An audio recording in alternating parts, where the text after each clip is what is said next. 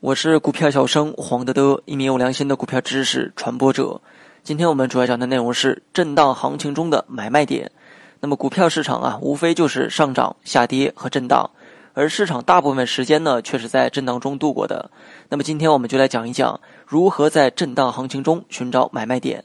首先呢，需要了解一点，震荡呢分为窄幅震荡和宽幅震荡。股价窄幅震荡的时候呢，我并不建议去寻找所谓的买卖点。原因呢很简单，震荡频率太快，没有足够的波段空间来获利。那么震荡也分为有规律震荡和无规律震荡。有规律可以是在一个箱体区间内震荡、三角形震荡等等。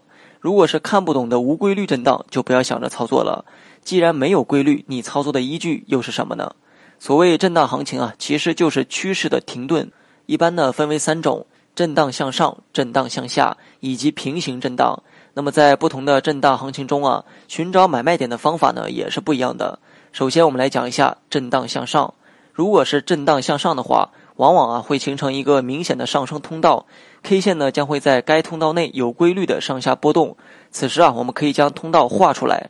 当股价触及通道下轨线的时候，积极的去买进；当达到上轨线时，选择卖出，反复的去做波段。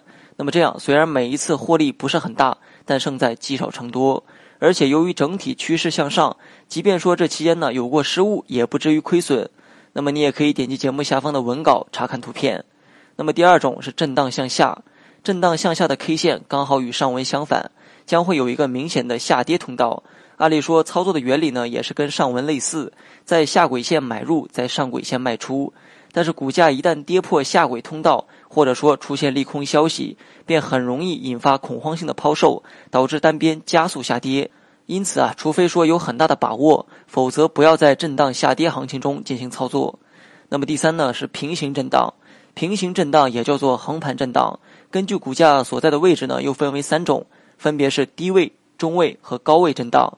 如果股价处于低位震荡，那么频繁的进行高抛低吸呢，不太可能，且容易错失主升浪行情。